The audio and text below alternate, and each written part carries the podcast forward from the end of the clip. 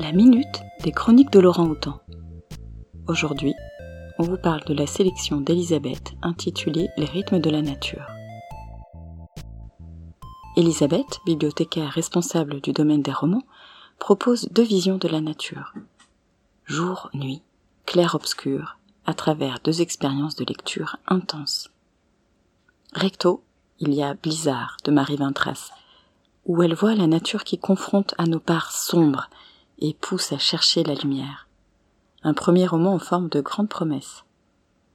En Alaska, une femme lâche la main d'un enfant d'une dizaine d'années pour refaire ses lacets dans la tempête. Il disparaît. Commence alors une quête désespérée dans le blizzard pour les protagonistes. Bess, celle qui a lâché la main, et dont on ne sait pas trop pourquoi elle est ici, en Alaska. Que cherche-t-elle à fuir? Bénédicte, celui qui accueillait cet enfant qui n'est pas le sien.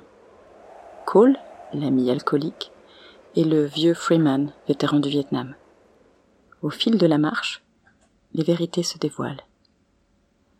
J'ai mis un certain temps avant de réaliser que le blizzard était le cinquième personnage du livre. Il est le plus puissant. Il empêche toute fuite et il contraint les personnages à avancer en eux-mêmes. C'est un personnage dont la colère s'apaise au fur et à mesure que le travail introspectif se fait chez les quatre autres protagonistes. Le fait que le blizzard se dissout petit à petit alors que les histoires de chacun s'éclaircissent, c'est à la fin du roman que je me suis aperçu que j'avais corrélé les deux moments, nous révèle l'auteur. Verso, c'est l'ours d'Andrew Krivak, ou la nature qui enseigne, selon Elisabeth. Il fait partie de ces romans que l'on décrit avec emphase comme des eaux de la nature. Il faut dire que, dans son enfance en Pennsylvanie, Andrew Krivak a passé plus de temps à explorer la nature avec son frère qu'à user les bancs de l'école, avoue-t-il. Il en a gardé un amour profond de la nature, loin de surfer sur la vague écolo-citoyenne militante, non, une relation fusionnelle avec l'environnement qu'il parvient à décrire à travers ses personnages. Ils ne sont que deux survivants humains, un père et sa petite fille, dans une petite maison au bord du lac. Ce synopsis, qui pourrait être le début d'un roman post-apocalyptique déprimant, est en fait celui d'un roman d'initiation dans un récit écologique.